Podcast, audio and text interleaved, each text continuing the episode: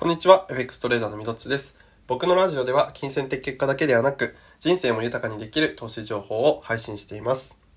今回は、相場で生き残るためにこれだけは押さえておきたいことっていうテーマでお話ししていきたいと思うんですけれども、今回は結論から言うんですけれども、結論は待つということです。うん、待つ。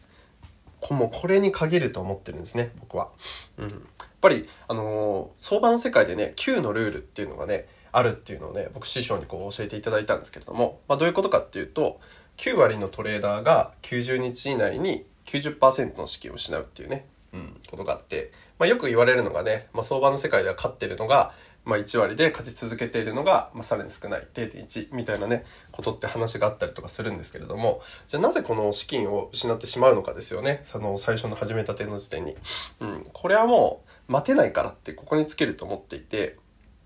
で、あの基本的にその資金を大きく失ってしまったりとか相場から退場してしまう時にどういうことが起きているかっていうとそれっていうのは自分の感情でトレードしてしまってる時ってことなんですよね。うん、じゃあその感情の中がどういう風になってるかっていうと、まあ、勝ちを焦ってるってことだったりだとかもっと結果を出したいっていう思いだったりとか自分が負けたくないっていう思いだとか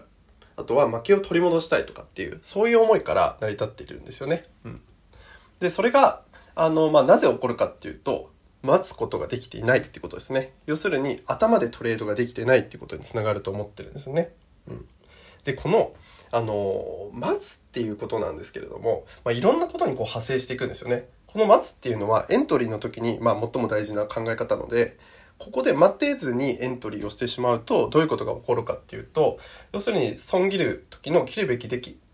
切るべきではない局面でも切るべきあの切ることができないし自分が利を確定しなければいけない局面でもあもう少し伸びるかなとかっていうふうに思っていてでどんどんねその自分の含み損含み益が減ってしまっててじゃあそれがマイナスになってしまって結局損切りになってしまったりだとか。でさらにそこで持ち続けたらどんどん下がっているにもかかわらずいやもっとこれはまた戻ってくるだろうとか、うん、そういうなんか淡い期待感を持ってしまったりとかね、うん、全てはこの待った上でトレードをしている。自分が